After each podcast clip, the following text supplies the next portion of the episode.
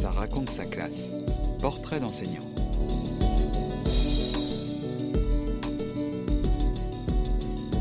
Géraldine Doutrio a été professeure de lettres dans un collège de la proche banlieue parisienne pendant dix ans. Elle en a tiré un récit tragicomique paru en juin 2019 aux éditions de la Chambre d'écho qui s'intitule Chercheur de diamants, prof en rep. Pour Extra Classe, elle a accepté de revenir sur ce récit qui met en lumière la rencontre de deux mondes que tout oppose et que l'école rassemble. Bonne écoute. Bonjour, je m'appelle Géraldine, j'ai 40 ans, j'enseigne depuis une petite dizaine d'années. J'ai été titularisée en 2008 d'après mon souvenir, voilà, j'ai commencé euh, par des remplacements en banlieue parisienne, dans le sud de Paris. Et euh, très rapidement, j'ai voulu avoir un poste fixe. Et euh, évidemment, j'avais peu d'ancienneté, peu de points, donc on m'a affectée dans un établissement REP en banlieue parisienne. ma réaction a été assez violente, assez brutale. J'étais assez atterrée par cette affectation. Il y a toutes sortes de récits plus ou moins déformés, plus ou moins légendaires qui se colportent comme ça de prof en prof sur les établissements REP. Donc j'avais entendu parler de cette collègue qui avait été ridiculisée par ses élèves, euh, d'une autre euh, qui avait démissionné tellement c'était dur, d'une autre qui avait été agressée physiquement, dont les pneus de la voiture avaient été crevés, enfin toutes sortes de comme ça de petits récits qui euh, font que lorsque j'ai appris ça, j'ai été vraiment atterrée et j'ai tout fait pour essayer d'y échapper. Évidemment, je n'y suis pas arrivée, donc j'y suis allée. Et finalement, ça s'est plutôt bien passé. Il faut voir qu'en REP, la difficulté du travail est compensée par euh, une équipe souvent très soudée. Il y a une salle des profs très soudée, on t'épaule, on te conseille, on, se passe les élèves difficiles. Donc il y a une vraie entraide qui a tout de suite compensé le choc de l'affectation. Donc j'ai passé dans cet établissement REP finalement sept années. Sept années passionnantes avant de passer dans un autre établissement REP euh, à Paris.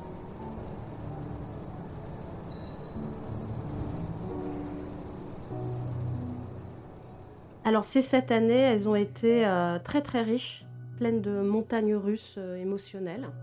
Tantôt quand ça marche, on a beaucoup de plaisir, on a beaucoup de gratitude. Puis quand ça marche pas, on a beaucoup de découragement aussi. Donc c'est assez intense, excessif, extrême c'est aussi une expérience qui fait qu'on est obligé de se remettre en question euh, sans cesse. En fait, enseigner en REP, c'est tout sauf plan-plan. Hein. Souvent, on caricature le professeur qui radote toujours le même cours d'année en année avec des élèves qui s'endorment. Alors là, on est dans un schéma aux antipodes de ça. Il faut tout le temps se remettre en question, il faut tout le temps remettre en cause ces méthodes pédagogiques. Été face à un public difficile, très faible, très hétérogène, qui ne voulait pas forcément euh, écouter mon cours. Donc j'ai dû tout le temps bah, essayer des méthodes un peu innovantes. Alors euh, j'ai fait du travail de groupe, j'ai essayé de trouver un moyen d'améliorer l'orthographe des dictées en mettant en place une sorte de code euh, de correction assez particulier. Et surtout, j'ai fait beaucoup de théâtre avec mes élèves. pendant quatre ans dans cet établissement-là, eh ben, j'ai mené des ateliers théâtre où les élèves devaient écrire une pièce de théâtre, souvent inspirée de leur expérience personnelle, puis euh, ils devaient la jouer et c'était mis en scène par un, metteur en scène professionnel. Et tout ça, je ne pense pas que j'aurais osé le faire dans un établissement traditionnel. En fait, euh, ce public euh, vous défie. Pour s'adapter et surtout pour être heureux, pas aigri et épanoui, il faut tout le temps euh, inventer. Et c'est là où je pense que l'établissement REP, c'est l'école la plus extraordinaire pour devenir un bon prof.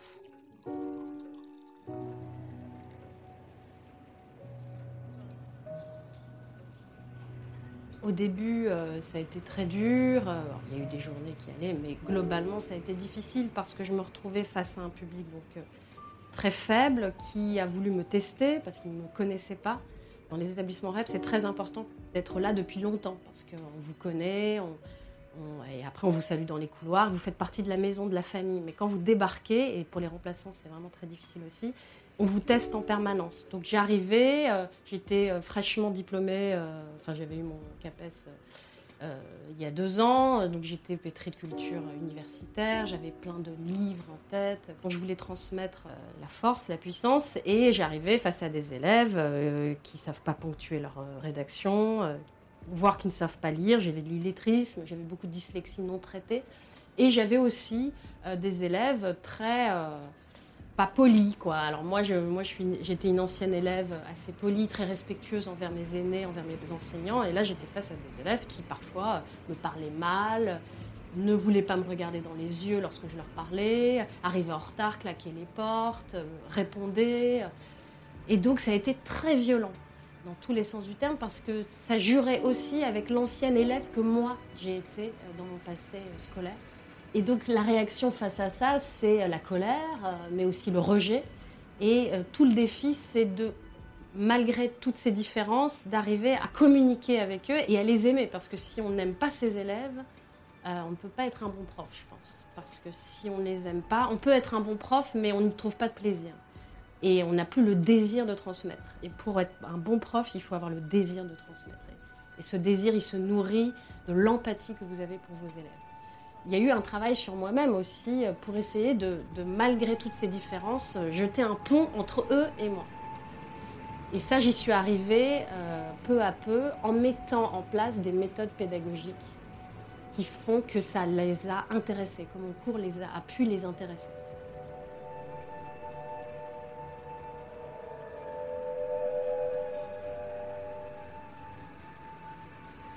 Parmi ces méthodes, euh, il y avait des choses très simples, hein, pas forcément très sophistiquées. Euh, c'était par exemple mettre en avant la lecture, faire beaucoup lire à voix haute les élèves, euh, rentrer dans le texte en lisant parfois 10 minutes, 15 minutes, 20 minutes sur l'heure de cours, des nouvelles, des récits courts, afin de leur donner le goût de la lecture. lorsque j'avais à la fin du cours 5-10 minutes qui me restaient, où j'avais rien prévu, euh, je leur demandais de tous sortir un livre qu'ils avaient obligatoirement dans leur sac pour lire. Donc euh, la lecture à voix haute, mais aussi de la lecture silencieuse.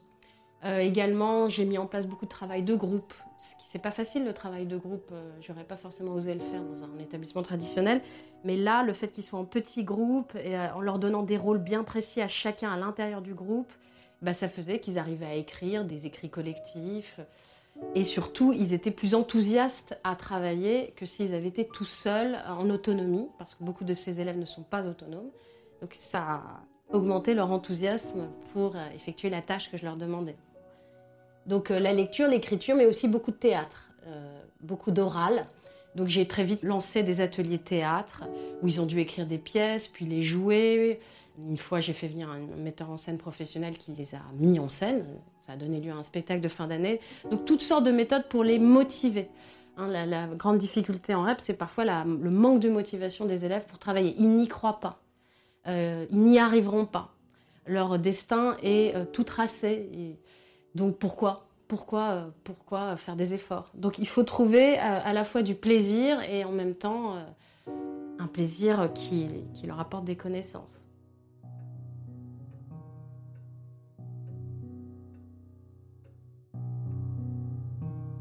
Ce qui a été aussi très difficile, c'est qu'en 6e, 5e, 4e, 3e en français, on est censé leur faire lire des textes du XVIIe siècle, XVIIIe siècle, XIXe siècle. Euh, donc des textes où il y a un vocabulaire très riche, qui fait référence à des réalités qu'ils ne connaissent pas forcément. Et euh, ces textes-là, ils font référence à un décorum qui ne va pas de soi. Parce qu'on se heurte très vite à un problème de vocabulaire, en REP et ailleurs, hein. il n'y a pas que les élèves REP. Et du coup, comment euh, leur faire comprendre un texte de Théophile Gautier où le vocabulaire est assez sophistiqué, où on parle de euh, tabatière, euh, où on parle de, de landau pour des calèches. Enfin, il y a tout un vocabulaire qu'ils ne comprennent pas en fait.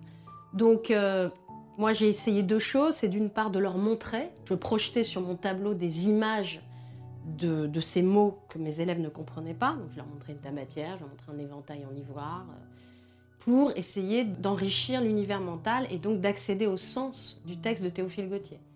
Et sinon, euh, je théâtralisais beaucoup les lectures. Ça, ça marche très bien, c'est-à-dire qu'on lit le texte ensemble, à voix haute, en classe, et moi ou d'autres élèves bons comédiens, on lit avec beaucoup d'expression, d'émotion le texte, et ça passe. Ça, je me suis rendu compte que même si beaucoup de mots euh, étaient incompréhensibles, au fond, le sens principal, il passe toujours dès lors qu'on a une bonne lecture.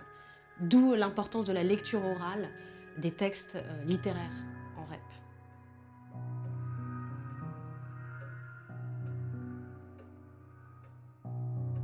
Pour en revenir à l'importance de l'oral et aussi du théâtre, ça m'a mené, moi, du coup, à lancer des ateliers théâtre dans mon établissement pendant quatre ans. Une vingtaine d'élèves, toute l'année, une fois par semaine, se réunissaient pour écrire une pièce de théâtre, souvent inspirée de leurs euh, expériences personnelles, d'anecdotes liées au collège, à l'univers du collège. Donc ça nous faisait écrire une pièce de théâtre de trois quarts d'heure, une heure. Puis euh, une metteur en scène venait et leur faisait jouer euh, leur propre pièce. Et à la fin, ça donnait lieu à une représentation. Et euh, ces quatre années ont été vraiment très belles, très riches. Cet atelier théâtre quasiment jamais ne m'a déçu. les élèves ne m'ont pas déçu. Il s'avère que, comme c'était un texte qu'ils avaient eux-mêmes écrit, ils savaient quand même assez bien l'incarner. Et puis, ça les forçait à sortir d'une certaine posture qu'ils ont parfois, à habiter un, personnage qui souvent ne correspond pas du tout à leur posture quotidienne. Et j'ai eu vraiment des monstres sacrés parmi mes élèves. Vraiment, ils se sont révélés de très très bons comédiens, sans tabou, euh, sans pudeur, euh, avec tout l'élan de, de l'adolescence. Et euh, d'ailleurs, souvent, ils improvisaient presque, hein, ils dépassaient le texte qui était écrit, ils improvisaient sur scène. Et ça a donné lieu vraiment à des, de très belles scènes. Et ça les a aussi mis en valeur. Euh, ça leur a donné confiance en eux.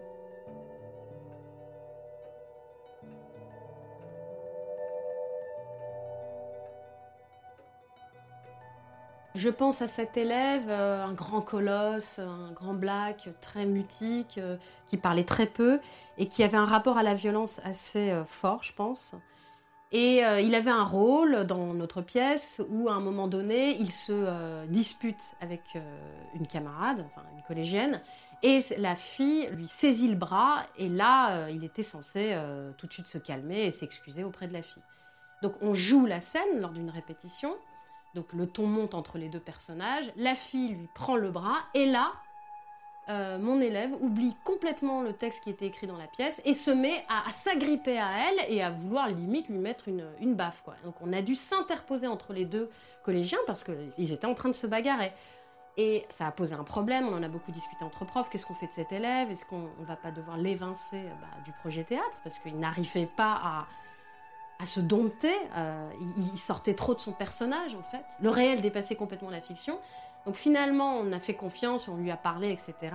Et au bout de 2, 3, 4, 5 répétitions, il a fini par se discipliner, se dompter, admettre que dans la pièce, cet élève-là, fille, lui prenne le bras sans qu'il réagisse avec la même violence. il a admis l'issue pacifique de la scène. Et euh, je veux croire, et je pense que je suis pas trop optimiste en le disant, que euh, à la fin de l'année, bah, il avait peut-être changé un peu son regard sur les filles. Et je pense que le théâtre lui a permis de changer ses codes, son regard. Cette expérience théâtrale lui a peut-être permis de canaliser euh, la violence qui portait sans doute en lui.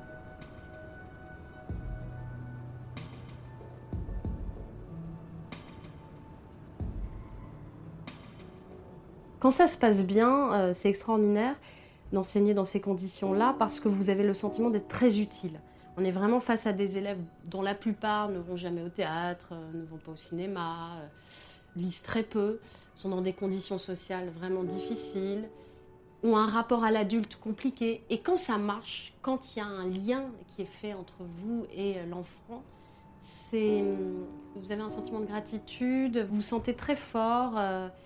Et surtout, vous avez vraiment l'impression d'être utile, d'être à votre place, d'être à la bonne place et de faire un métier qui a du sens, surtout. D'ailleurs, c'est dangereux, il faut faire attention, parce que je pense que certains profs qui ont beaucoup d'aisance euh, avec ce genre de public pourraient parfois un peu avoir la grosse tête et avoir un rôle presque trop important. Il faut faire attention, on n'est pas leur père, on n'est pas leur frère ni la sœur. Donc il faut garder un peu de distance. Mais justement, avec ce public, soit la distance est maximale, soit au contraire, euh, il n'y a pas de distance. Et on est presque dans une forme de fusion. Donc c'est très fort, c'est très riche, c'est très intense euh, émotionnellement.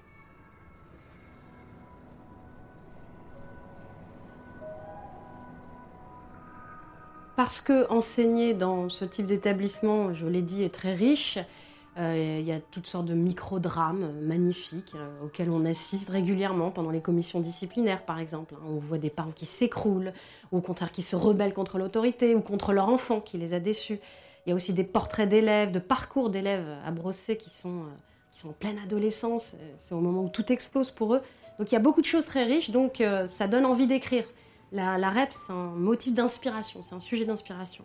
Bah, du coup, ça m'a donné envie d'écrire ce livre, Chercheur de diamants, prof en REP.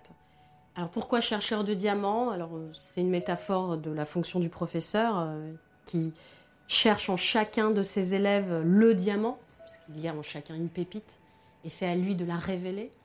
Chercheur de diamants, ça fait aussi référence à la réplique d'un élève à qui j'avais demandé Que fait ton père? Et il m'avait répondu Il est chercheur de diamants en Afrique ou en Afrique, il ne savait pas, euh, bon, il est chercheur de diamants. Donc ça faisait aussi référence à tous ces pères absents.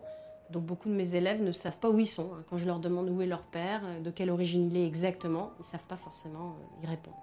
Malgré les années qui passent, ça fait quand même presque dix ans que je travaille en REP. c'est toujours un métier où on est à vif, on est toujours dans l'instant du contact avec l'élève un contact imprévisible, parfois qui se passe très bien, parfois qui se passe très mal. Donc on est tout le temps euh, un peu sur la brèche, ce qui fait qu'on reste jeune en REP.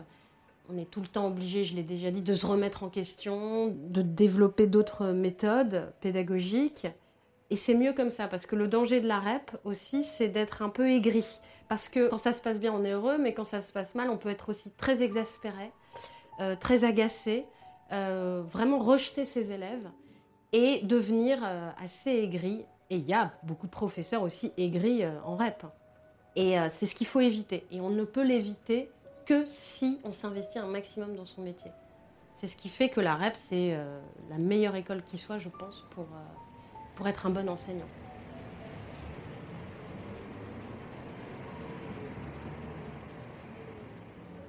Pour compléter l'écoute de ce podcast, vous pouvez également consulter la note de lecture du livre de Géraldine Doutrio en ligne sur Réseau Canopé, le magazine.